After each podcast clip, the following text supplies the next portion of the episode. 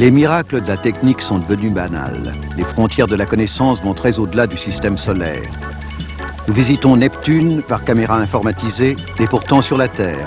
Cette assise qu'est l'éducation sur laquelle il faut édifier pour tous les bienfaits de cette technique n'arrive trop souvent pas à soutenir des progrès véritables.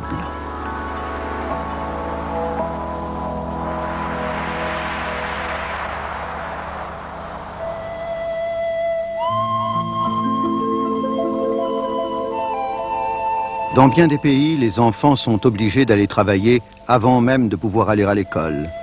Ou bien ils abandonnent, forcés par la dure nécessité à se perdre dans la masse des travailleurs serviles, des petits trafiquants et des manœuvres sans espoir. Leur travail est sans doute une nécessité pour leur famille ou pour eux-mêmes, mais il n'est qu'une pauvre bouée de sauvetage à laquelle ils s'accrochent jour après jour, tandis qu'ils noient les chances d'une vie entière.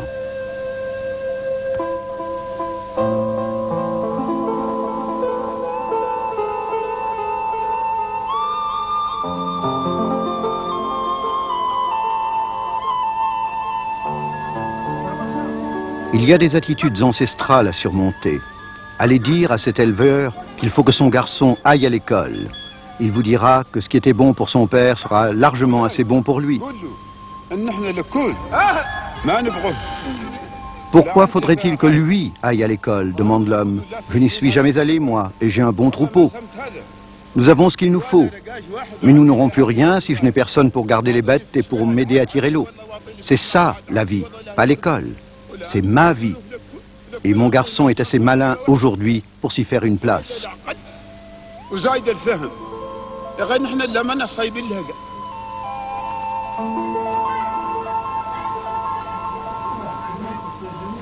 Quatre murs et un toit en ruine ne font pas une école. Un bâtonnet. Un chauffe-eau. Trop souvent, dans le monde en développement, le sort des maîtres et des élèves est la dernière priorité. Ils n'ont droit à aucun matériel didactique, pas de livres, une maigre paye pour les maîtres, irrégulière, imprévisible quand elle existe. Un bâtonnet. Beaucoup de bâtonnets.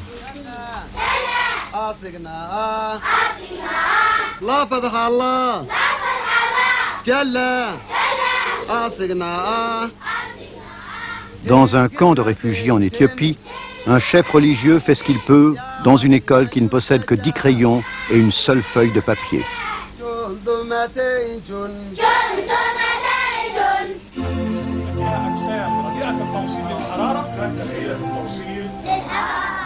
La fin de connaissance est fondamentale. Elle survit au Yémen, encore que le pays compte si peu d'enseignants yéménites qu'il est obligé d'en importer 70%. 25% du budget du pays sont maintenant consacrés à l'éducation et pourtant les rares salles de classe sont surchargées. Il n'y a qu'une maîtresse et il n'y a pas de place pour moi dans la classe, dit cette petite fille.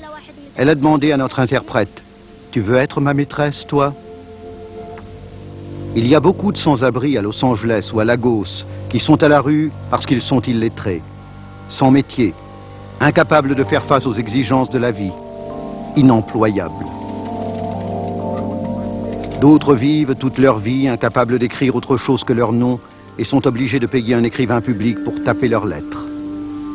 Les emplois les plus humbles sont les seuls qu'ils puissent trouver. Aux États-Unis, la moitié de la population carcérale de certains États est faite d'illettrés. On imagine combien de crimes ne seraient pas commis s'ils savaient lire et écrire. Ah, je connais pas ce mot-là. D'accord. Qui Qui veut? Je connais pas ce mot-là. Certains ont une telle soif de lecture qu'ils apprennent tout seuls, ce qui prouve que le désir est le premier pas, que l'auto-assistance fait partie de l'éducation. Ce bédouin a trouvé des ressources même au Sahara, des livres à lire, une langue ancienne à apprendre.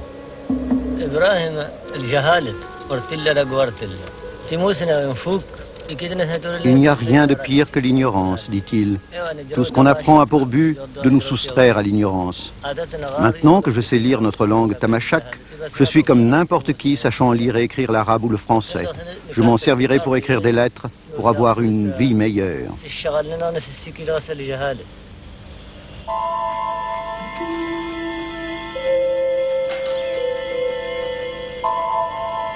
Les femmes représentent la moitié des ressources humaines de la planète, la moitié de son énergie mentale, de sa créativité, de son intelligence, ressources qui dans bien des pays ont été ignorées pendant des siècles, analphabètes de force, à jamais condamnées à nourrir le feu, à porter les fardeaux, à puiser l'eau.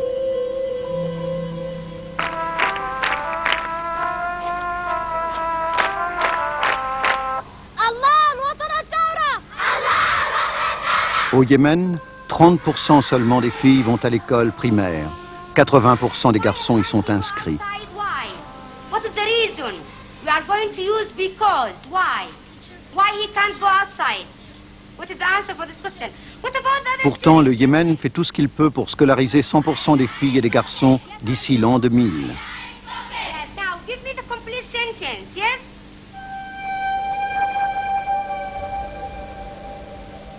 La réforme de l'enseignement atteint aujourd'hui certaines des femmes adultes du Yémen. Voici une femme qui a appris les soins de santé primaires et enseigne la réhydratation par voie buccale des nourrissons frappés de maladies, souvent fatales, des voies digestives, à une habitante d'un village si isolé qu'il n'y existe aucun service médical. C'est un outil de survie et non une connaissance abstraite. Et un enseignement purement pratique comme celui-ci joue un rôle énorme dans l'éducation de base du monde en développement.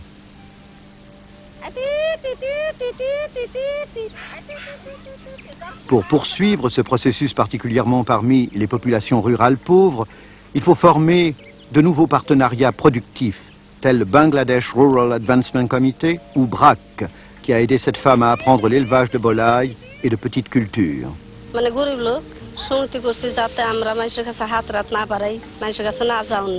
Je n'ai plus à tendre la main. J'ai ma place dans la société maintenant. Nous nous en tirons par nous-mêmes. Nous gagnons de l'argent régulièrement. Ma famille n'a plus besoin d'aide. On nous apprend également les soins de santé et les soins des enfants et même des formalités. Autrefois, nous ne comprenions pas ce qui se passait autour de nous.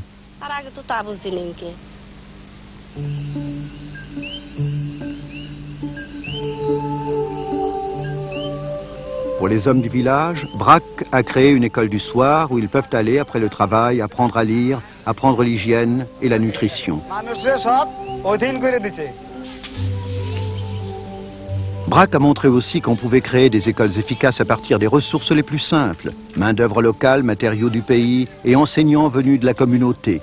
On touche les pauvres des campagnes par la participation de la communauté plutôt que par une aide isolée imposée de l'extérieur.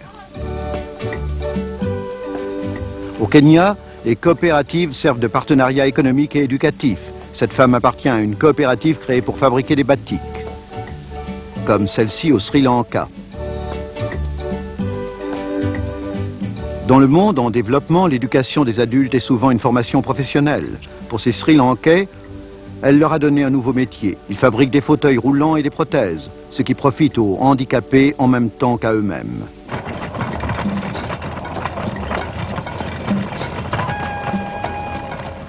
L'Équateur, un pays tout entier engagé dans la poursuite de la connaissance. Ici, l'alphabétisation primaire se déplace à pied, en car, en train. Lorsque 70 000 lycéens parcourent l'arrière-pays pendant 14 semaines. Apprendre à lire et à écrire aux paysans pauvres est l'une des conditions requises pour leur diplôme. Ils font la classe dans des écoles et à des réunions de village, à des groupes et à des individus, le soir même, à la lumière d'une lampe à pétrole, lorsqu'une communauté tout entière se lance dans l'apprentissage, il n'y a pas d'obstacle capable de barrer la route au savoir. Je veux que mes enfants sachent que j'ai appris quelque chose, dit-elle. Nous n'avions jamais eu cette chance. Et je remercie tous ces jeunes qui viennent nous faire la classe tous les jours. J'espère qu'ils continueront et qu'ils apprendront aussi à la génération qui ne sait encore ni lire ni écrire.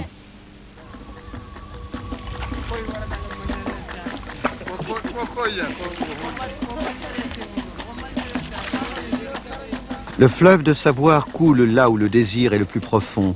Dans ce village du Niger, au Mali, les femmes ont recruté une enseignante lorsqu'elles se sont senties insatisfaites de la banalité de leur vie.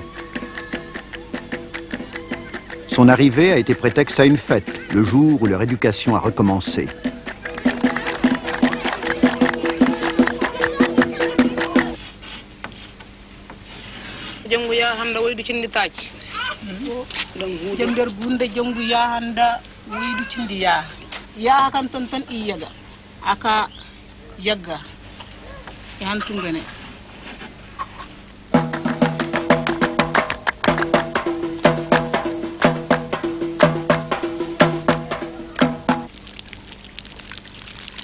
Ces femmes ont gagné l'argent nécessaire à payer leur enseignante en cultivant du riz en fabriquant des briques.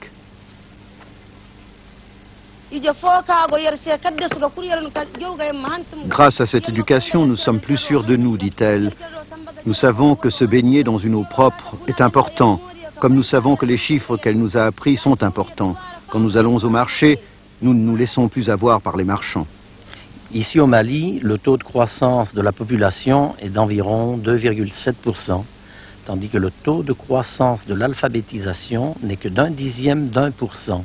Ibrahim El Youssouf est éducateur au Mali. Dans une situation qui va empirer et qui creusera les différences entre les pauvres et les nantis. Et c'est la même chose dans bien des régions du monde. Je pense malgré tout qu'on peut être optimiste à condition qu'il existe une volonté politique, à condition qu'on exploite les ressources existantes pour remédier à la situation. Les gens veulent s'instruire. Dans toutes les cultures, on souligne avec vigueur que l'éducation est la clé de la survie, la réussite dans la vie.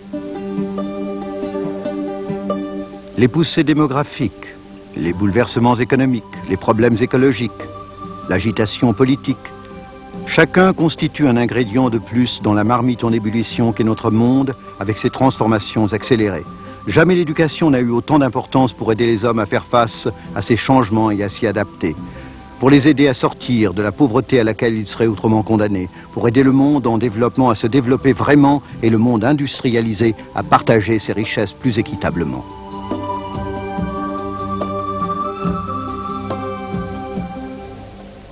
Être citoyen d'un pays industrialisé ne garantit pas une bonne éducation pourtant. Voici un ouvrier d'imprimerie imprimant des mots qu'il ne sait pas lire. Je vois ces livres et je veux vraiment savoir ce qu'il y a dedans. Je voudrais apprendre des tas de choses. Il y a toute une vie là. Et c'est ça que je veux. Mais l'affaire pour laquelle il travaille est progressiste. Il y a un programme d'alphabétisation non seulement pour les employés, mais pour la communauté. Quand on m'a parlé du programme, j'ai failli pleurer parce que c'était une chance pour moi d'avancer. Il faut que je sois l'égal des autres. J'en ai assez de me sentir comme je me sens. Et ça fait mal. Et j'y arriverai.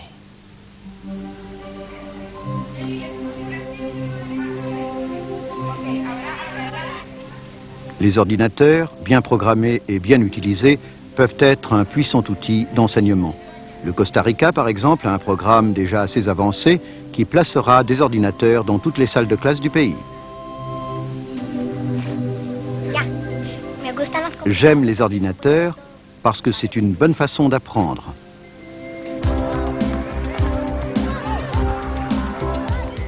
En Bulgarie, on a mis au point un programme soigneusement structuré qui intègre les ordinateurs à des méthodes éducatives ayant fait leurs preuves de l'école primaire à l'université. Mais les ordinateurs ne peuvent pas assurer une éducation instantanée. Ce sont des outils comme les livres et les tableaux noirs. Ce ne sont pas des machines à apprendre magiques.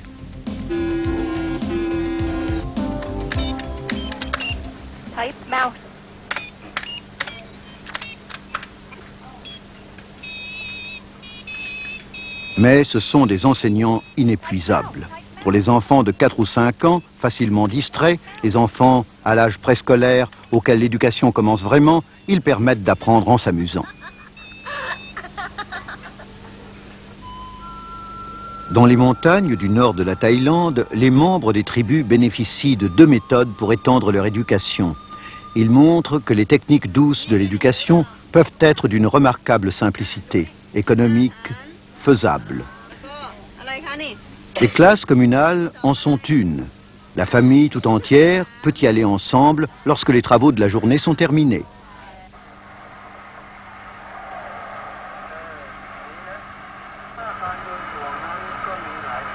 Le réseau de radio rurale en est une autre. Il diffuse des cours de base à heure fixe, souvent tôt le matin et dans la soirée, de manière que le travail scolaire ne gêne pas celui de la ferme.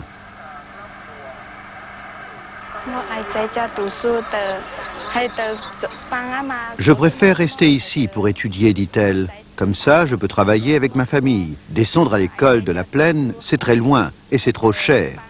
Avec la radio rurale, nous avons ici accès au même enseignement que dans la vallée. J'ai deux frères et ma mère est très vieille. On a besoin de moi ici.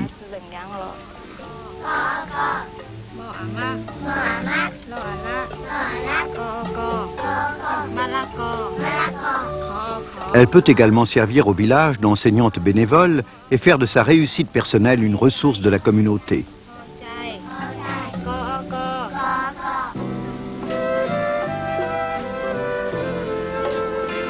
L'éducation pour tous veut dire qu'il faut trouver le moyen pour les handicapés d'apprendre et d'étudier avec les enfants de leur âge.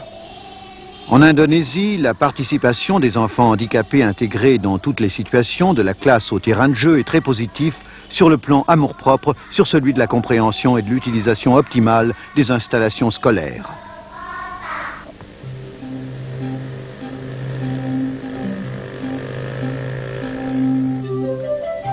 Ces visages sont l'avenir de notre planète, plus important qu'aucune ressource ordinaire, plus productif qu'aucune source d'énergie qu'on puisse imaginer, plus puissant que toutes les machines de l'humanité, ce sont les enfants. Ils aspirent à apprendre. Il faut qu'ils apprennent comment se servir de techniques que nous avons inventées, comment se construire un monde meilleur, comment participer au progrès de la société qui devrait revenir de droit à tout enfant à sa naissance, dans tous les pays, dans toutes les conditions.